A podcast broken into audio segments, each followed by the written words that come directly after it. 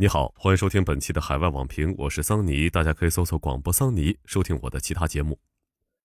美国政坛戾气横生，基层公务员不得不辞职保命。美国有线电视新闻网当地时间十一月二十八号发表了一篇题为《小镇母亲想要为社区服务，镇民却把她的孩子当成攻击目标》的文章称，一位在明尼苏达州黑斯廷斯镇担任学校董事会主席的母亲。在他的孩子成为反防疫措施人士的攻击目标后，他输掉了校董事会的连任选举，并不得不举家搬迁。事实上，这位名叫凯尔西·韦茨的母亲的遭遇绝非孤立。过去一年多来，从公共卫生、教育领域到选举和政治领域，从中西部的小城镇到国会山，美国众多官员和公务员都在遭遇骚扰、恐吓，甚至死亡威胁。美国深度新闻网站 Vox 称。美国的民主正在从内部腐烂。二零二零年美国大选后遗症始终未能消除，加上疫情持续，美国基层的公共卫生、教育等官员成为威胁恐吓的主要目标。美国城市联盟十一月十号发布的一份报告显示，近年来有百分之八十一的地方公职人员报告说自己经历过骚扰、威胁和暴力。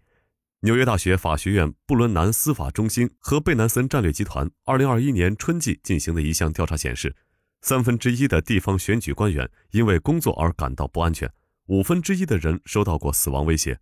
Vox 的调查则显示，在2020年选举期间和新冠疫情大流行期间，美国百分之十七的地方选举官员和近百分之十二的公共卫生工作人员因其工作而受到威胁。一些接受访问的官员说，他们成为威胁恐吓目标的部分原因是他们在公共卫生、种族、性别或政治派别等方面的立场。越来越多的威胁恐吓令美国基层官员的工作和心理压力日渐增大，迫使许多人选择放弃公职。以公共卫生领域为例，尽管美国现在仍面临严峻的疫情形势，但在美国国内围绕戴口罩、社交隔离、打疫苗等防疫措施争执不断，甚至上升至暴力相向的情况下，越来越多公职人员选择离职。《纽约时报》的一项调查发现，过去十九个月里，公共卫生机构出现了惊人的人员外流。有几十个部门报告称，本部门不但没有配备足够的人员，反而在失去员工。全美已有超过五百名高级卫生官员离职。亚特兰大市长凯莎·兰斯·伯顿斯称，很多人选择不再担任公职，这对于一个国家来说是一个危险的处境。基层官员流失的背后，是美国正在变得更加戾气横生的政治和社会生态。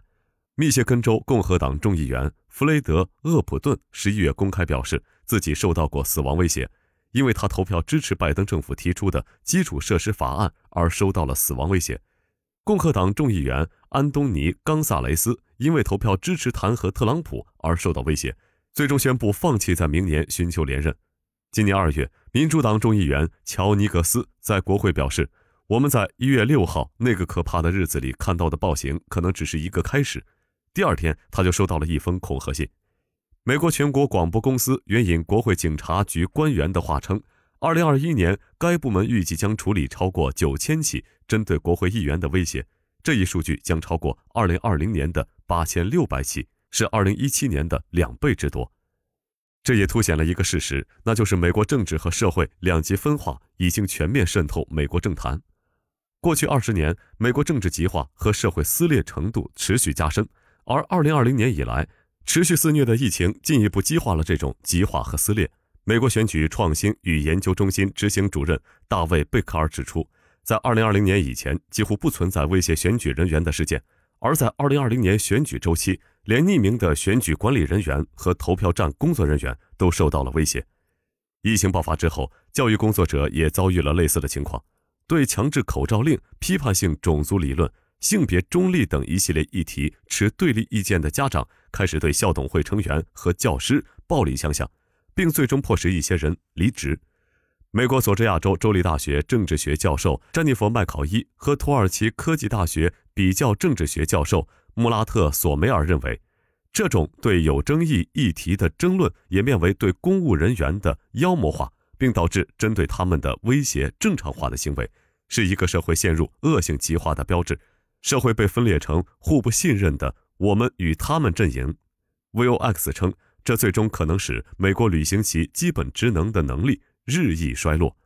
事实上，过去多年，世界已经见证了美国如何在诸如预算、债务、基建、司法和警察改革、大法官任命、投票权等一系列关乎国家根本走向和民主制度根基的问题上，陷入只问立场不问现实的政治斗争泥潭中。无论美国政治精英如何粉饰和描绘美国制度光鲜的外表，也遮掩不了其从内部开始腐烂的现实。